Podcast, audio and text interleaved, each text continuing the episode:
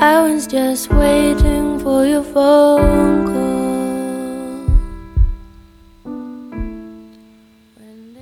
安道尔，小国控的奇幻旅程。我有一个收集小国的旅行癖好。那我去过欧洲的许多小国，包括像是安道尔、摩纳哥、列支敦士登、圣马力诺等等的。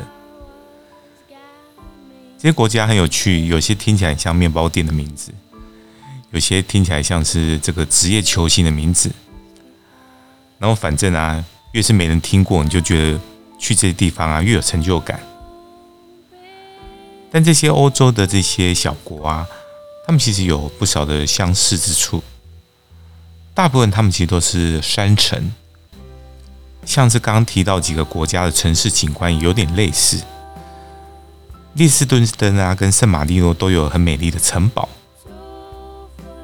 这些国家其实多半呢，国民所得都蛮高的。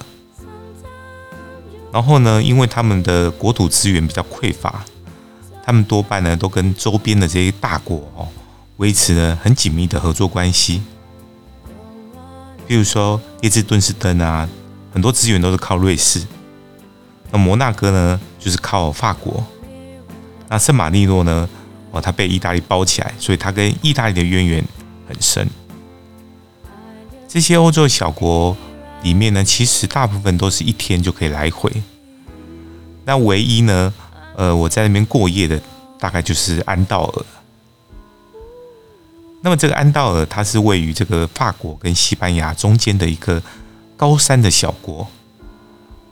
那这个国家的国家元首呢，有两位，一个呢是法国总统，那么一个是西班牙这卡塔罗尼亚的罗马天主教的主教。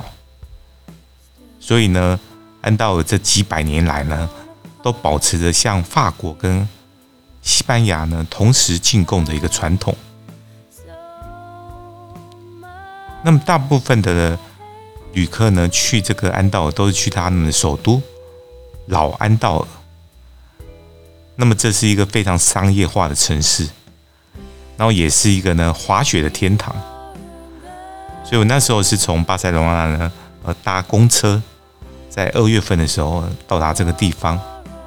那时候天气还算冷，所以呢，你会看到很多人啊，呃，滑雪客呢都会到那边去滑雪。那如果你觉得说，诶，这个街道呢，好像就是一个很现代化的城市，哦，有点腻了，诶，你也可以呢转到这个老城区里面。